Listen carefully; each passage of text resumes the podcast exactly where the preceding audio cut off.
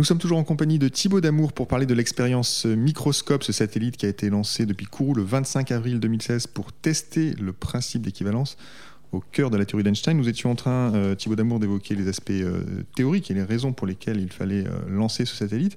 Vous nous avez parlé des idées de Kaluza et Klein dans les années 1920. On est aujourd'hui quand même près d'un siècle plus tard. Le principe d'équivalence a été testé de façon très, très, très précise, hein, à 10 moins 13, donc à une précision euh, vraiment extraordinaire. Pourquoi chercher à gagner euh, deux ordres de grandeur? Donc on parle aujourd'hui avec microscope de tester ce principe à 10 moins 15, donc 15e, 15e euh, décimale après la virgule. Est-ce que ça sert vraiment à grand-chose d'aller chercher si loin? On a quand même toutes les preuves que, le principe fonctionne quand même. Oui, il est vrai que au XXe siècle, après la construction de la théorie d'Einstein, plusieurs scientifiques ont décidé de raffiner les tests expérimentaux du principe d'équivalence. Parce qu'à l'époque d'Einstein, il était testé à la neuvième décimale.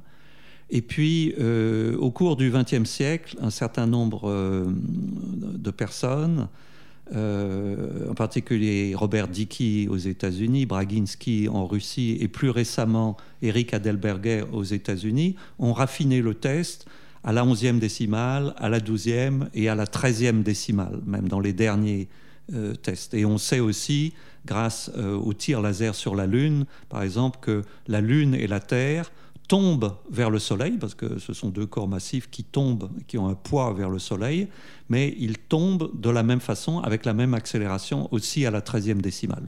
Donc, beaucoup de gens pourraient dire, OK, même s'il y a des idées comme ça, théoriques, très générales, que peut-être il pourrait y avoir une violation, quelque chose qui est vrai et vérifié à la 13e décimale, pourquoi voulez-vous qu'il devienne faux euh, à la 14e décimale? Eh bien, la réponse à ça, bon, d'abord, la, réponse la plus honnête, c'est qu'on euh, on ne sait pas. Euh, il n'y a pas de, de preuve qu'il va y avoir une violation à la 14e, à la 15e. Mais qu'il y a d'abord un enjeu extrêmement important et qu'il y a des modèles théoriques qui suggèrent naturellement que le principe d'universalité de la chute libre pourrait être très naturellement euh, vrai jusqu'à la 13e décimale et faux en dessous. Donc on est vraiment sur une frontière en ce moment? Oui, euh, on est sur une frontière, même si cette frontière dépend de certaines hypothèses théoriques. Hein. On n'est pas en train de dire c'est un théorème, tout le monde est d'accord pour dire euh, il va se passer quelque chose en dessous de la 13e décimale. C'est plutôt euh, le schéma suivant. On a évoqué tout à l'heure le fait que dans les années 20, il y avait des idées théoriques qui disaient peut-être il faut euh, élargir la théorie d'Einstein euh, pour inclure d'autres champs physiques et que dans un tel élargissement de la théorie, il pourrait y avoir une violation de l'université et de la chute. On pourrait se dire D'accord, mais comme on n'a rien trouvé, est-ce que ces idées de Kaluza Klein ne sont pas euh, vieillottes et on n'a plus besoin d'y croire? Eh bien non, parce que il s'est passé beaucoup de choses depuis, mais en fait, la gravitation a plutôt euh, fait un comeback sensationnel, c'est-à-dire pendant longtemps, les gens qui s'occupaient des forces autres que la gravitation, des forces du type électrique, mais des forces du type nucléaire forte, nucléaire faible, disaient la gravitation n'a aucun rôle dans la physique des particules, ça m'intéresse pas la gravitation, je me concentre sur des théories de la matière, des particules et des forces que j'observe qui sont toutes du type électromagnétique. Bon. Sauf que euh, à la fin des années 60, au début des années 70, à la suite d'une suggestion initiale de Gabriele Veneziano, est née une nouvelle théorie, la théorie des cordes, qui a remis la gravitation einsteinienne au centre. Parce que c'était une théorie qui, au départ, voulait expliquer l'origine des forces d'interaction fortes, en fait. Donc c'était de la physique nucléaire. C'était de la physique nucléaire et de la physique des particules. Bien. Mais le miracle de la théorie des cordes, c'est que pour expliquer certaines propriétés de, des, des, des, des forces nucléaires, finalement, on s'est rendu compte que cette théorie supposait que toutes les particules n'étaient pas des particules ponctuelles, mais qu'elles avaient la structure d'une corde, c'est-à-dire d'un petit élastique. Et quand on a des particules qui sont comme ça étendues euh, dans une dimension, qui sont des, élastiques, Ces élastiques peuvent avoir deux états, c'est-à-dire soit j'ai un élastique avec deux bouts, deux extrémités, soit les deux extrémités se recollent l'une à l'autre et j'ai un élastique qui fait un rond sur lui-même. Ça paraît trivial de dire ça. Sauf que quand vous faites la théorie quantique de ces élastiques, vous trouvez que les élastiques qui se referment sur elles-mêmes, ils vous donnent toute la théorie d'Einstein gratuitement. C'est-à-dire, au départ, vous ne mettez pas du tout l'idée que vous allez avoir la théorie d'Einstein. C'était même une nuisance, en ce sens que les gens ont fait la théorie des cordes. Il y avait les cordes dites ouvertes, qui avaient deux extrémités, qui expliquaient qui semblait expliquer toutes les interactions du type électromagnétique, nucléaire faible, nucléaire forte, etc. Elles avaient juste la structure qu'il fallait. Mais s'il y avait des cordes euh, ouvertes, de temps en temps, elles se refermaient sur elles-mêmes. Et forcément, vous aviez aussi la théorie quantique de, ces états-là, quantique des cordes refermées sur elles-mêmes. Et ça vous donnait toute la théorie d'Einstein, plus d'autres euh, d'autres structures. Parce qu'en fait, vous trouvez des théories du type Kaluza-Klein. Vous trouvez, pour aller à la fin de l'histoire, après 30 euh, ans de développement de théorie des cordes, qui est d'ailleurs toujours pas fini. L'idée, c'est qu'on est comme dans une super théorie de Kaluza-Klein. On a une géométrie d'un espace-temps qui n'a pas cinq dimensions, comme l'imaginait Kaluza, mais plutôt 10 ou même 11 dimensions d'espace-temps. Ça, c'est ce que requiert la théorie des cordes. Oui, c'est ce que requiert la théorie des cordes. Et du coup, l'espace, par exemple, s'il avait 10 autres, euh, s'il a 10 dimensions en tout, alors qu'on n'en voit que 3, ça veut dire qu'il y, a sept euh, dimensions euh, compactifiées. Et ces dimensions compactifiées, comme dans l'idée de Kaluza, elles peuvent, avoir, elles peuvent être refermées sur elles-mêmes. Elles sont toutes petites, c'est pour ça qu'on ne les voit pas. Mais maintenant, elles ont euh, une structure, elles ont une géométrie. Et une géométrie plus compliquée que d'avoir juste une seule dimension. Du coup, ça introduit encore plus de champs qui exprime euh, des modifications de la théorie de la gravitation einsteinienne en quatre dimensions d'espace-temps. Et quand vous faites quelques calculs, vous trouvez qu'en particulier, euh, certains de ces champs qu'on appelle soit le dilaton, soit les modules, mais enfin c'est juste un nom, disons le dilaton, ont précisément la caractéristique de violer l'universalité de la chute libre. On sait dans la théorie des cordes qu'il y a ces champs supplémentaires appelé dilaton qui modifie l'universalité de la chute libre. Bon, mais comme on sait que l'universalité de la chute libre est vraie à la 13e décimale, il y a un problème parce qu'il faut s'en débarrasser en un sens de ces champs. Et là, il y a deux façons d'expliquer pourquoi on ne voit pas ces champs-là.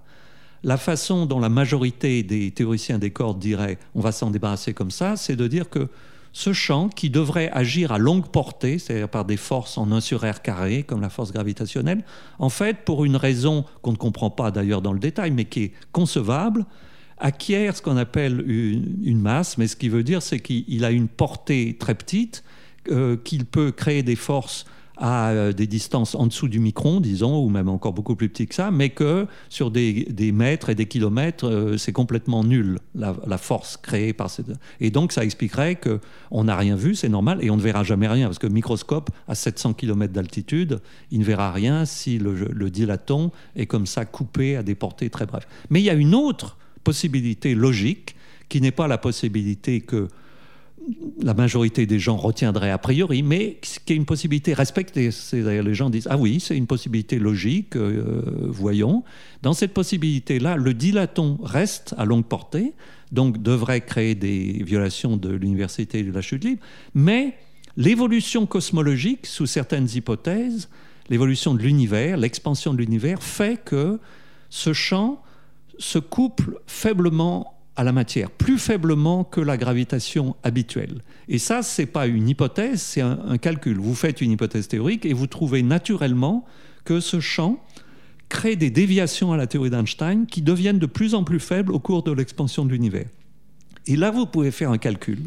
Et ça, c'est en fait, c'est une idée théorique. Euh, je suis lié à ça parce qu'on l'avait d'abord proposé avec euh, Sacha Poliakov, un grand théoricien des cordes, et euh, dans une autre version avec Gabriele Veneziano, le créateur de la théorie des cordes, et Federico Piazza. Et en tout cas, c'est un modèle, mais dans ce modèle, on peut faire des calculs. Et quand on fait les calculs, on trouve qu'il devrait y avoir une violation du principe d'équivalence vers la 13e décimale. C'est très intéressant parce que vous nous dites, parce que ça veut dire d'une part que si ça fonctionne et si la violation est observée, on aura un test de la théorie des cordes aussi.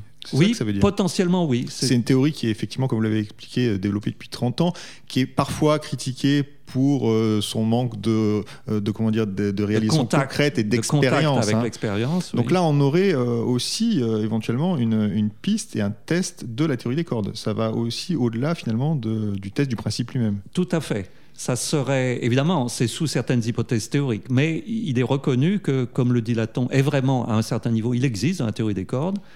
Si effectivement il restait à longue portée, et si ça c'était l'explication qu'il est faiblement couplé, on pourrait potentiellement euh, voir euh, dans cette déviation de la théorie d'Einstein une indication que la gravitation est plus riche que ce que dit Einstein et dans la direction suggérée par la théorie des cordes. Alors vous avez parlé d'un couplage euh, à la matière, donc finalement à la nature des, objets qui tombent, si j'ai bien compris.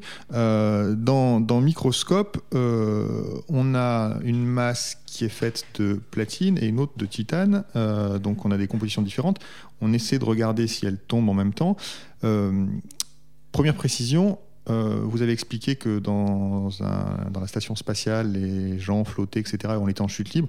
Juste pour éclaircir les choses, quel est le rapport entre un satellite en orbite autour de la Terre et une masse qu'on lâche depuis la tour de Pise? Et, comment vous pouvez dire que dans les deux cas, on a des objets qui sont en chute libre? Oui, c'est une idée qui était une idée euh, géniale de, Newton. Quand vous faites euh, tomber une pomme, vous dites euh, elle tombe vers le sol, c'est ça la gravitation. Mais Newton a dit si au lieu de la laisser tomber verticalement, vous l'envoyez avec une certaine vitesse horizontale. Eh bien, au lieu de tomber directement verticalement, elle va, elle va toujours tomber, mais elle va tomber plus loin dans la direction où vous la propulsez. Et Newton a eu le premier l'idée que si vous la euh, tirer comme ça avec une vitesse de plus en plus grande, elle va, au lieu, elle va finir, elle va tomber, mais comme la Terre est ronde, elle va aller de plus en plus loin, euh, tomber sur Terre très loin, et comme la Terre est ronde, si vous tirez vraiment fort, à un moment, elle va tourner autour de la Terre, c'est-à-dire. Et, et ça, Newton a été le premier à dire, une pomme peut tomber en tournant tout le temps autour de la Terre, c'est-à-dire. Pour Newton, tomber, ça veut dire ne pas aller en ligne droite. La pomme, devrait aller en ligne droite. Le fait qu'elle tourne sur un cercle autour de la Terre veut dire qu'elle tombe tout le temps parce qu'elle se dévie de la ligne droite. Voilà, en tout cas. Donc, en fait, euh, d'une certaine manière, euh, donc la pomme, on peut parler de la Lune finalement, parce que c'est un peu plus loin, mais c'est la même chose. Et la Lune aussi, c'était euh, l'idée Newton. La Lune est en chute libre perpétuelle autour de la Terre, Oui, c'était ça l'idée géniale de Newton. Donc, cet autre événement mythique, à part la, la tour de Pise de Galilée, que Newton, sous un pommier, voyant une pomme tomber, disent aussi Mais la Lune est comme une pomme, mais au lieu de tomber tout droit vers la Terre, elle tombe comme ça en rond, mais c'est lui qui a bien vu que la gravitation pouvait être aussi comme ça de tomber en rond. Mais du coup, dans un satellite, si vous mettez deux objets côte à côte, il faut imaginer quand ils tournent autour de la Terre, ils tombent tous les deux. Et maintenant, s'ils ne tombent pas de la même façon, c'est qu'il doit y avoir un mouvement relatif. Si vous mettez l'un juste à côté de l'autre, S'ils tombent exactement de la même façon, ils ne bougeront pas l'un par rapport à l'autre, mais s'il y a une petite déviation, vous verrez l'un bouger par rapport à l'autre. Et c'est là où le microscope, il utilise en fait un système, disons, de poupées russes, c'est-à-dire les deux masses sont comme deux poupées russes incluses l'une dans l'autre, avec en plus des appareils pour mesurer très précisément leur, leur position relative, parce que indiquons tout de même la très grande difficulté de cette expérience. Cette expérience veut euh, vérifier que comme ça, une poupée russe fait d'une poupée extérieure euh, en titane et une poupée euh, intérieure en platine, qu'il n'y a pas de mouvement relatif l'une par rapport à l'autre. Il veut vérifier ça à la 15e décimale. La 15e décimale, il faut penser que c'est le rapport entre le poids d'un moustique et d'un supertanker de 500 000 tonnes. Donc, vous avez un super tanker de 500 000 tonnes, vous rajoutez ou ne rajoutez pas un moustique, vous voulez savoir la différence de poids. Cette différence, ce rapport entre les deux, c'est le même. Donc, que la, la différence d'accélération entre la poupée russe extérieure et la poupée russe intérieure. C'est extrêmement difficile au point de vue technique par exemple scientifique, technologique, il faut vérifier que le centre de masse de la poupée russe à l'intérieur est exactement centré sur le même point que le centre de masse de la poupée extérieure, à euh, aussi pas la 15e décimale, mais à quelque chose comme la 11e décimale, parce qu'il y a d'autres phénomènes. Donc, mais ça reste extrêmement difficile. Il faut, comme euh, on est dans un satellite, il y a des charges électriques dues aux rayons cosmiques qui arrivent à tout moment. Il faut surveiller la stabilité thermique de tout. Il faut surveiller qu'il n'y a pas des charges électriques qui vont se déposer sur un corps plutôt que l'autre. Il faut mettre un tout petit fil d'or d'une taille du, micron pour décharger on est à la pointe de la plus haute technologie euh, non cryogénique pour atteindre la 15e décimale. Parce que tout quasiment peut perturber ces deux masses euh, l'une par rapport à l'autre. Vous avez expliqué euh, les courants électriques. J'ai été frappé en, penchant sur le sujet qu'effectivement, ne serait-ce que le, rayonnement solaire sur le satellite et sur les couvertures isolantes du satellite peuvent le perturber une, une météorite d'un microgramme qui tape sur euh, microscope, apparemment, eh bien, il peut être euh, ressenti par euh, ces fameuses masses et en tout cas perturber l'expérience. Donc on a vraiment une, une, grosse, un gap gigantesque entre le, finalement, la simplicité de l'expérience dans son Conceptuel, oui. conceptuellement, et la difficulté gigantesque de microscope. Et d'ailleurs, il est lancé cette année, mais c'est une expérience qui aurait dû être lancée bien plus tôt. Les, premières propositions euh, ont été faites euh, en fait déjà dans les années 80 et euh, en 1989 une, proposition qui venait des États-Unis qui était un, test en satellite du principe d'équivalence à la 18e décimale a été proposé, mais pour aller à la 18e décimale, c'est le même principe dans un satellite, sauf que il faut refroidir à la température de l'hélium liquide euh, pour ne pas avoir de bruit thermique, de fluctuation thermique. Donc euh, le principe est le même, mais la, réalisation est beaucoup plus compliquée parce que vous devez avoir toute la cryogénie dans l'espace, et du coup ça coûte aussi beaucoup plus cher. Euh, parce qu'il faut envoyer beaucoup plus de choses dans l'espace. Donc, Pierre Touboul et moi-même avions participé à l'étude dite de phase A de cette expérience, STEP, proposée NASA-ESA, et après un certain nombre d'années et d'études euh, sérieuses qui montraient que c'était en principe possible, ça n'a pas été accepté pour des raisons budgétaires. Mais Pierre Touboul a eu l'idée que lui, avec les technologies qu'il connaissait, qu'il avait déjà testées, qui étaient non cryogéniques, euh, et donc qui euh, enlevaient une étape beaucoup plus compliquée, qui utilisait comme censeur de la distance entre les deux corps dont on veut vérifier qu'ils ne bougent pas l'un par rapport à l'autre, qui utilisait des, phénomènes capacitifs, c'est-à-dire deux plaques métalliques l'une par rapport à l'autre et vous mesurez des, effets de, voltage et de capacité. Lui, il savait faire ça, il l'avait déjà démontré. Donc il a fait une proposition avec Gilles Métris au CNES qui, en 97, en fait, la première proposition. Et donc, vous voyez, ça a été approuvé en 99 et aujourd'hui, euh, en 2016, donc après de longues années de, discussion, de, de, convaincre des gens dans des comités que c'est intéressant scientifiquement, et puis des développements techniques, parce que ce satellite, même si en principe Pierre Touboul savait comment le faire, il fallait réaliser quelque chose avec son équipe. Donc beaucoup de travail de beaucoup de personnes, des centaines de personnes ont travaillé sur la manip elle-même et pour arriver juste à cet événement qui est important pour tous ceux liés à cette manip, c'est qu'elle est partie et que, d'après les premières nouvelles que l'on a, elle s'est réveillée là et que tout l'air a l'air de bien marcher. Très bien, on peut effectivement citer euh, oui, le nom de Pierre Touboul qui a l'ONERA à développer euh, Tessage, hein, c'est cette expérience euh, qui est au cœur de microscope et qui fait tomber finalement, qui, mesure en tout cas la façon dont chutent ces, deux masses. Écoutez, merci beaucoup Thibaut Damour d'avoir accepté notre invitation sur Ciel Espace Radio. Nous avons encore, je crois, sur microscope six mois de réglage hein, avant, le, début de l'expérience scientifique qui doit durer deux ans. Euh, nous suivrons évidemment avec intérêt le résultat de cette expérience. Cette émission s'achève. Elle était réalisée par Nicolas Franco et présentée par David Fossé. À très bientôt à l'écoute de Ciel Espace Radio.